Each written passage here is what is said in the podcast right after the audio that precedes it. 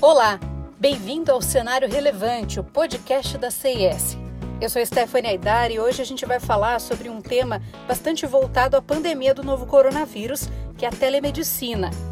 A prática vem crescendo de maneira acelerada durante a pandemia da Covid-19, mas ainda é preciso superar obstáculos comerciais e de legislação.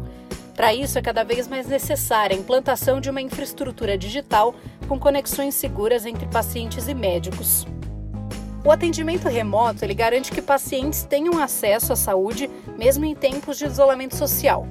Grande parte da tecnologia necessária vem sendo desenvolvida de forma rápida em meio à pandemia, com o uso de chatbots para triagem, substituição do estetoscópio por aplicativo de smartphone, o uso do microfone para análise de tosse e até termômetro inteligente.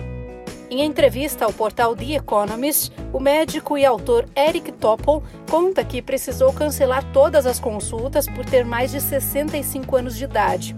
Com alto risco de contrair o novo coronavírus, o profissional não viu outra saída senão realizar consultas médicas por videoconferência.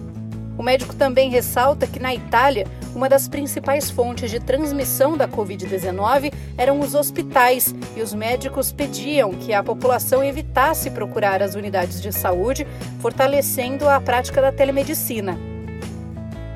Essa nova forma de consulta permite que uma pessoa com suspeita da Covid-19, por exemplo, seja atendida de forma rápida através de videoconferência, evitando uma ida à clínica que poderia contaminar outros pacientes.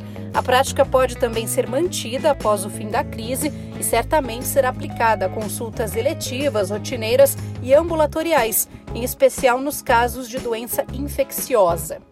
Assim como diversas outras áreas, a medicina se reinventou durante a crise. No futuro, a telemedicina pode desempenhar o papel da primeira consulta e também atuar no desenvolvimento da inteligência artificial através do processamento inteligente, permitindo novas descobertas na área da saúde.